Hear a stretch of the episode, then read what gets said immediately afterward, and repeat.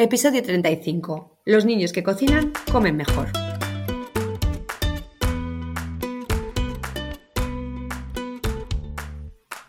Bienvenidos a Los niños que cocinan comen mejor, el podcast de cocina y alimentación equilibrada de la red de escuelas de cocina Kitchen Academy, para padres y madres comprometidos con el poder que tiene aprender a cocinar para llevar una alimentación saludable. Cada semana te hablaremos de forma sencilla de los alimentos y sus nutrientes, de cómo combinarlos para hacerlos más atractivos y cómo involucrar a los niños en la cocina del día a día para que sean artífices de su propia alimentación.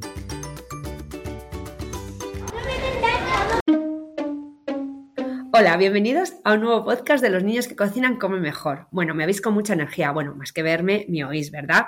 Me oís con mucha energía y es así. Y es así, estoy con muchísima energía porque ya han empezado nuestras clases extraescolares. Han comenzado y de verdad que es un subidón ver a nuestros niños y niñas que vuelven a la actividad extraescolar, que vuelven a cocinar con nosotros haciendo recetas tan riquísimas como el solomillo de esta semana con un puré de batata espectacular y sobre todo me encanta el ver cómo los papis están tan encantados de que los niños eh, aprendan tanto sobre alimentación y nutrición, que ya sabéis que es nuestra base. Bueno, y la verdad es que mientras que los niños van entrando en clase, pues siempre charlamos, ¿no? Con, con sus papis y con sus familiares, porque muchas veces son los abus los que lo traen, los tíos. Y bueno, pues hablando con una de las madres, me, me, comentaba que claro, que el verano, el verano ha pasado y ha pasado factura, ¿no? A nuestra alimentación y por tanto eso se ve en nuestro físico, ve que estamos un poquito más gorditos, eso es. Y bueno, pues que una de las mamis me decía que, que, claro, que qué podía hacer, que había estado leyendo, que había estado viendo, hablando de dietas, y, bueno, como siempre nosotros decimos que dietas no, creo que hay que hacer es comer sano y equilibrado y ver qué cosas podemos comer y qué cosas no.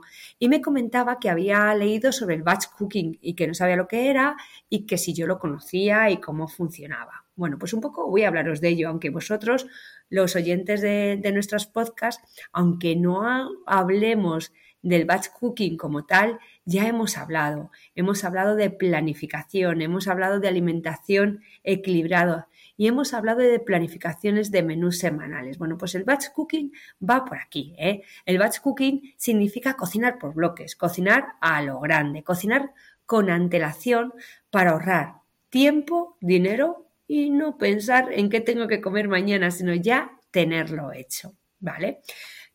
Realmente los que habéis oído nuestros podcasts ya sabéis lo que significa o ya sabéis la importancia de la planificación, ¿no? En, tener una alimentación sana y equilibrada, ¿no? Bueno, pues eh, el batch cooking eh, lo que pretende es eso, preparar comida para toda una semana, prepararla aprovechando el tiempo y prepararla en función de los recursos que voy a emplear, ¿no?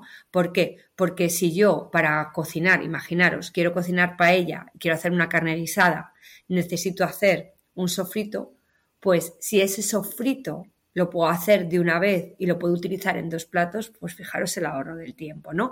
Pues va en esa, en esa, en esa línea, es decir, es buscar qué comidas puedo hacer, repartir el tiempo en su realización, pero que las preparaciones me sirvan para varios platos o para varias combinaciones, ¿no? Bueno, pues eso es el, eh, batch cooking, ¿no? El batch cooking además surge eh, para que eh, nosotros también tengamos un poquito de cultura, que parece un término súper, súper moderno, pero que eso lo hemos hecho casi siempre. Antiguamente las madres que empezaban a trabajar y tenían que tener muchísima comida ya preparada y sobre todo los estudiantes, ¿no? Los estudiantes que se van fuera de casa y se cansan de comidas rápidas, de comer en restaurante. Bueno, pues así surgió. Surgió, dicen que en los años 90 en California, cuando los estudiantes universitarios creyeron que era fundamental comer sano.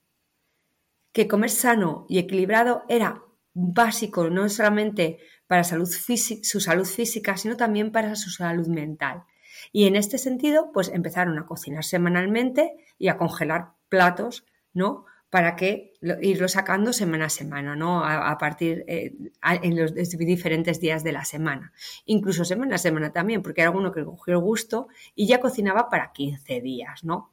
¿Qué ocurre? Que cuando tú realmente planificas lo que tienes que, cocinar y te das cuenta, ¿no?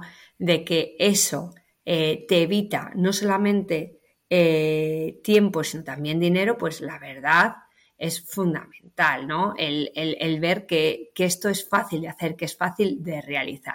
Bueno, yo siempre os digo que esta técnica existe como una técnica de planificación, ¿vale? Entonces, para poder planificar, tenéis que tener en cuenta que la base de una alimentación sana y equilibrada es el conocimiento. Que nosotros, que es lo que la comentaba yo a esta mamá, tienes que conocer el alimento, el nutriente y a partir de ahí planificar.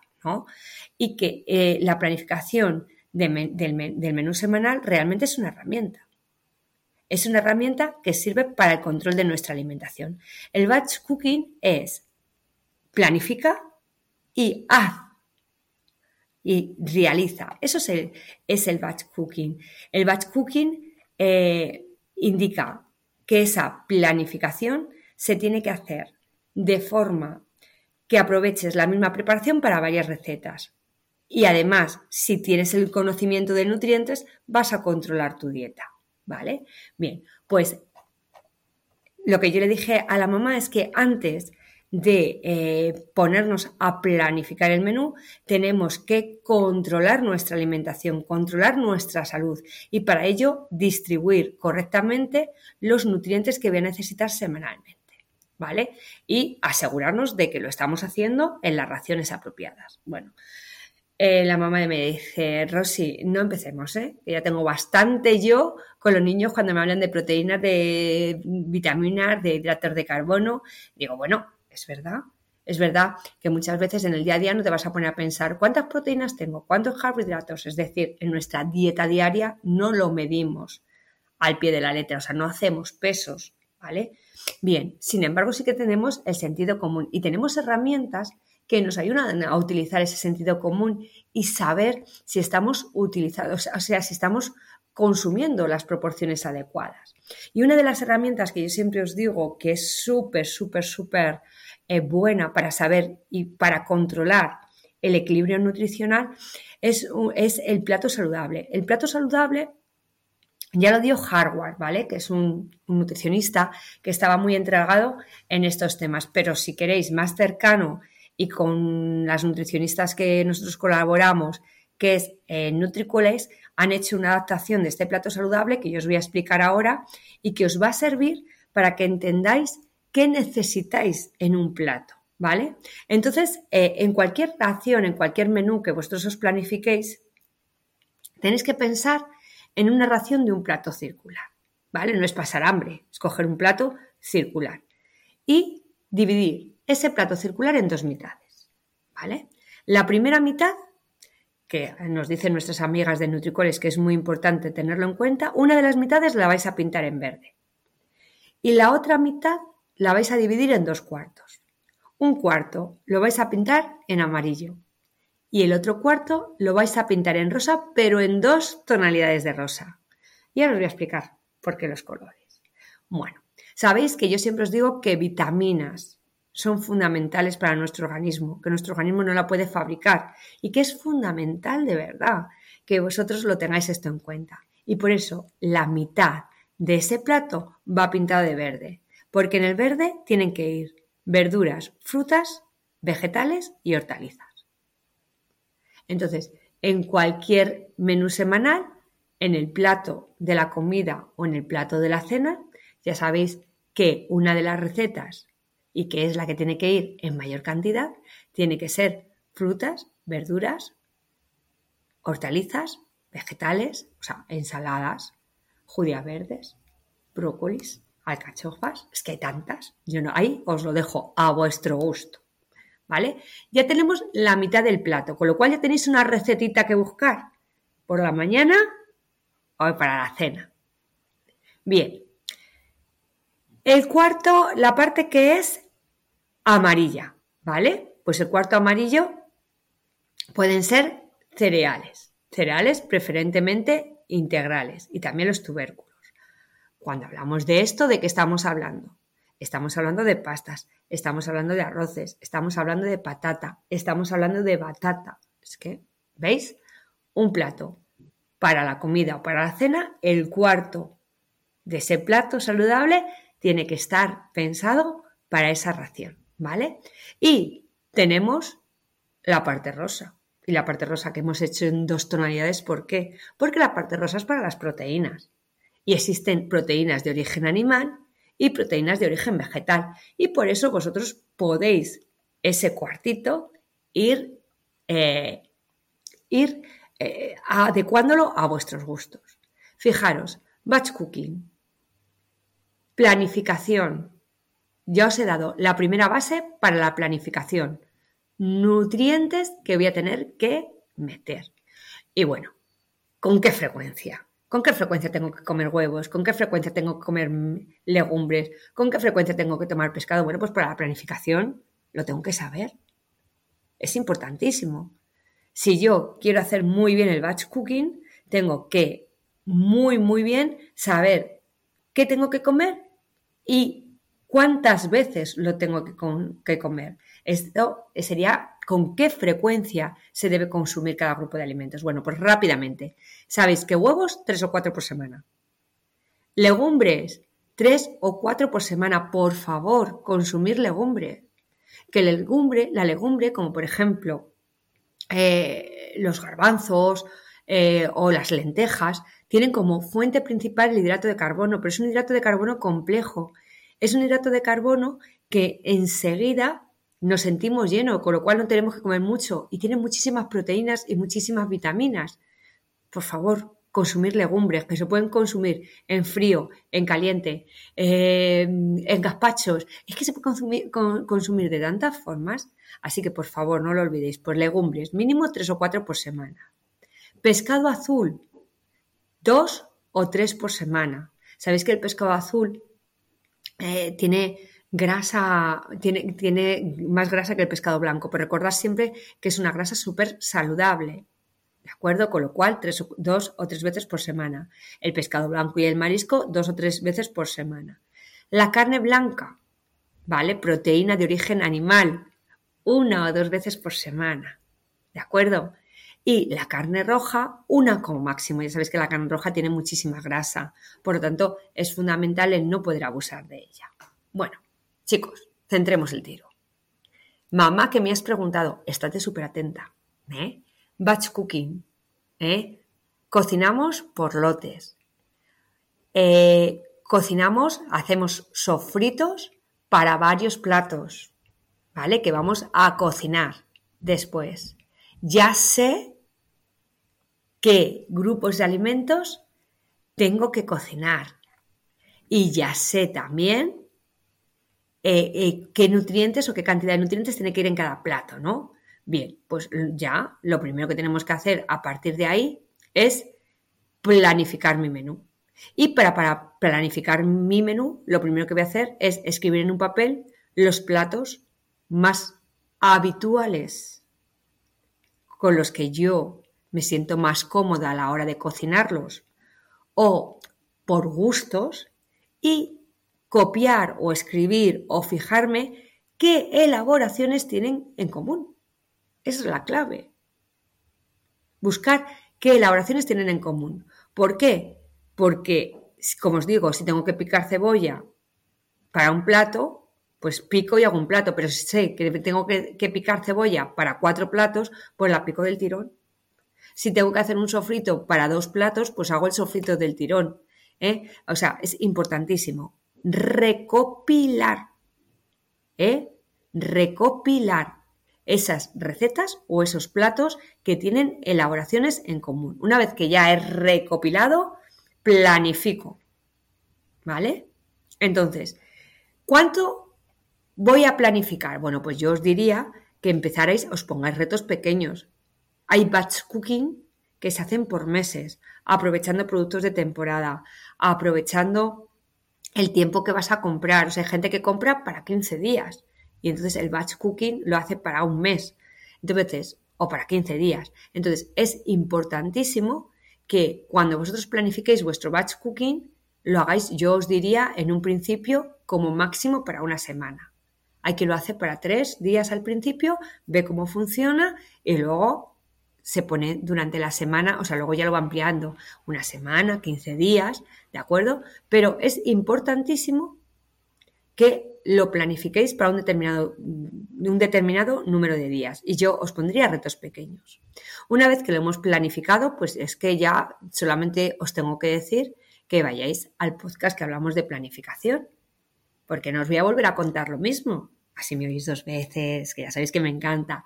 ¿eh? Pero bueno, tenéis que planificar, tenéis que escribir las recetas que vais a tener, tenéis que hacer la lista de la compra, tenéis que prever cuando vais a ir a comprar y, vais a, y, la, la, lista de la compra, la compra la haréis en función de cuándo vais a cocinar. ¿Vale? Bien, una vez que ya lo hemos planificado y tenemos la compra, nos vamos a poner a cocinar. Y eso es el batch cooking, realmente. Voy a cocinar un montón de platos y los voy a guardar. Bien, el batch cooking como tal señala que no es bueno congelar. O sea, lo que intentan hacer, por eso os decía que no os pongáis retos muy grandes, aunque en el podcast siguiente os voy a hablar, porque efectivamente si hacéis el batch cooking para un mes, pues tenéis que congelar, ¿vale? Pero en un principio no estaba pensado para eso. Estaba pensado para consumirlo en tres, cuatro días, ¿vale?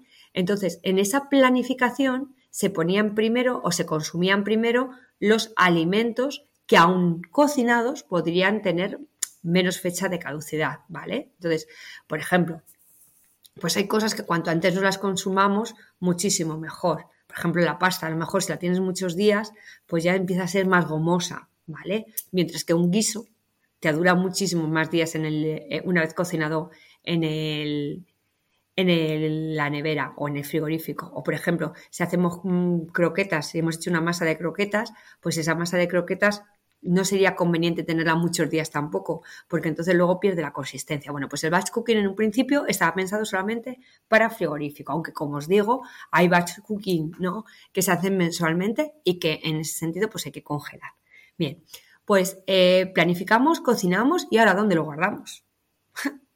Pues esa es una de las claves fundamentales también para el batch cooking, ¿no? Los envases que tenéis que buscar deben ser envases adecuados, ¿no? Una vez cocinados los alimentos, se tienen que guardar por raciones. Entonces, dependiendo de cuántos comensales vais a hacer a la mesa, pues así tendrían que ser de grandes los envases, ¿no? Y luego, bueno, pues tienen que ser herméticos, ¿de acuerdo?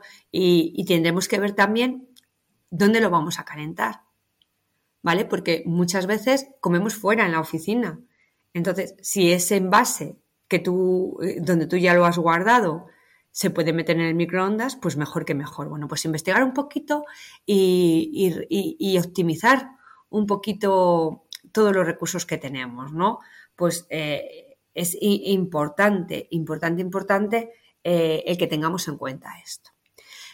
Bueno, pues eh, ya, ya, os he explicado lo que es el batch cooking, ¿no? Y el batch cooking básicamente es cocina, cocina a lo grande, ¿vale? Cocina por lotes y cocina a lo grande. Aquí es donde yo me quiero parar, porque aquí está una de las claves, porque si no os vais a poder volver locos. Es importantísimo que optimicéis los recursos que tenéis. Es decir, con cuántos fuegos, cuántos fuegos tengo en la cocina, ¿vale? ¿Qué es lo que tengo que hacer primero y qué es lo que tengo que hacer después?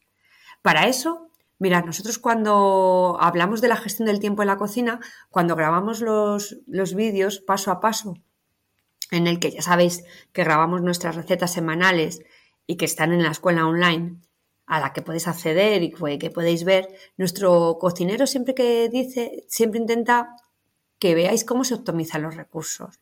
Es decir, si yo tengo que poner agua a hervir, no voy a estar esperando 20 minutos a que hierva el agua.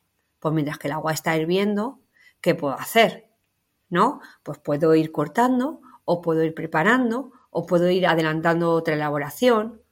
Si tengo que utilizar el horno, y, puedo, y, he elegido ya recetas que van a la misma temperatura, porque eso lo tenéis que hacer. Es decir, si vais a hacer recetas de horno, por favor, que intentar en la elección que las temperaturas sean más o menos iguales para que las podáis meter a la vez. No voy a poner el horno cada 20 minutos, pues menudo, batch cooking de, de caro que me sale. No. Entonces, bueno, pues todas estas cosas son fundamentales a la hora de cocinar que las tengáis en cuenta, ¿no? Pues eh, el utilizar varios fogones a la vez, el utilizar rejillas y bandejas del horno para hacer distintas elaboraciones, utilizar también el microondas si es necesario. Bueno, pues todo eso es eh, el batch cooking, ¿no? Eh, importante también cuando, cuando, cuando ideamos las recetas, pues pensar que arroz, que pastas, que legumbres, que sofritos son base de muchos platos, ¿no? Entonces, muchas veces los utilizamos como guarnición, ¿no? Como los purés. Nosotros, por ejemplo, estamos utilizando como una guarnición para el solomillo de esta semana el puré de batata, que puede ser un puré de patata. Bueno, pues eh, hacemos varios purés de patatas y los utilizamos como guarnición o el arroz el arroz que, se utiliza mucho también, ¿no? Como guarnizones, bueno, pues todo eso, ¿no? Eh, pensar que puede ser un día una comida, una ensalada de arroz, y que el otro puede ser un acompañamiento, ¿no? Un pollo asado con un poquito de arroz, por ejemplo. Bueno, pues de las multitudes de recetas que tenemos, intentar revisarlas, ¿no? Otra cosa muy, muy importante es eh, el, cómo guardar las cosas, ¿no?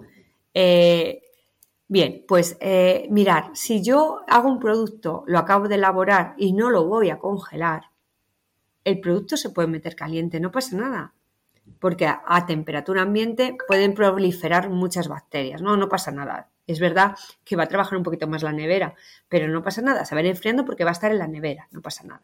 Sin embargo, para congelar sí que tiene que estar atemperado. Luego os, eh, explicaré en el, próximo podcast el, por, qué, el se realiza así, ¿vale? Eh, pero eh, es fundamental que tengáis en cuenta que técnicas como el batch cooking lo que hacen es ayudarnos a tener una dieta sana y equilibrada bajo la reflexión de la alimentación, ¿no? De qué alimentos son los que son mejores, los que son peores, de el equilibrio.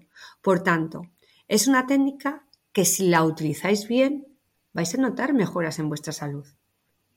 Vais a, vais a sentiros muchísimo mejor. Vais a ver el progreso. Muchas veces buscáis dietas mágicas, ¿no? O buscamos dietas mágicas, porque ¿quién no ha hecho una dieta para perder peso? Yo creo que lo hemos hecho todos en algún momento de nuestra vida. Pero mm, sabemos lo que ocurre, que te cansas, que no te gusta, que al final, cuando llevas 15 días y has perdido 4 kilos, dices, qué bien, lo dejas y coges nueve. Bueno, pues el batch cooking es una de las técnicas que si la trabajáis bien y la utilizáis bien, vais a ver cómo perdéis peso de una forma natural. ¿De acuerdo? Y de una forma sana y de una forma equilibrada. Además, como os decía, os va a ahorrar tiempo y dinero.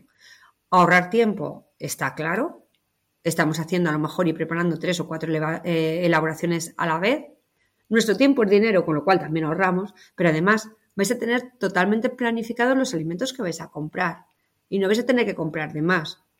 ¿De acuerdo? Es decir, si yo necesito un kilo de pollo, para mis elaboraciones voy a comprar un kilo y no un kilo y medio. Ni, si, si necesito pollo, voy a comprar pollo. No voy a comprar pizza congelada. Me estáis entendiendo, ¿verdad?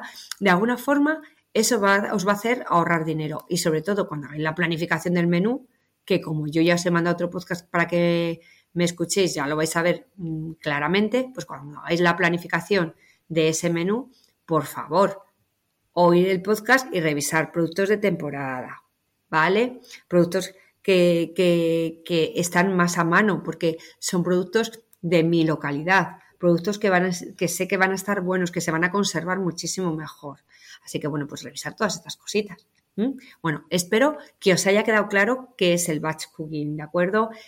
Y yo de verdad que es una herramienta que utilizo, que utilizo bastante, porque cuando haces planificaciones de menú y, los, y, lo cocinas semanalmente, pues desde luego el batch cooking es lo que te permite ahorrar tiempo en la cocina.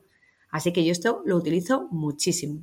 Así que os animo a que lo utilicéis vosotros, que empecéis con retos pequeños, pues cocinar para tres o cuatro días sin necesidad de congelar y que luego según vayáis, le, vayáis cogiéndole el gusto, pues que cocinéis por días, ¿eh? os podéis meter en la web y veréis, y veréis que hay batch cooking hasta por meses, ¿no? En el que os ponen alimentos de temporada que os ayuda también, ¿no? A la hora de vuestra planificación de los menús. Y por supuesto, tenéis nuestra escuela online en las que hay multitud de recetas para que eh, busquéis esa adecuación ¿no? de alimento, receta, equilibrio nutricional y tiempo para cocinar. Bueno, nos escuchamos en otro podcast de los niños que cocinan como mejor, los niños y sus familias. Un besote fuerte para todos.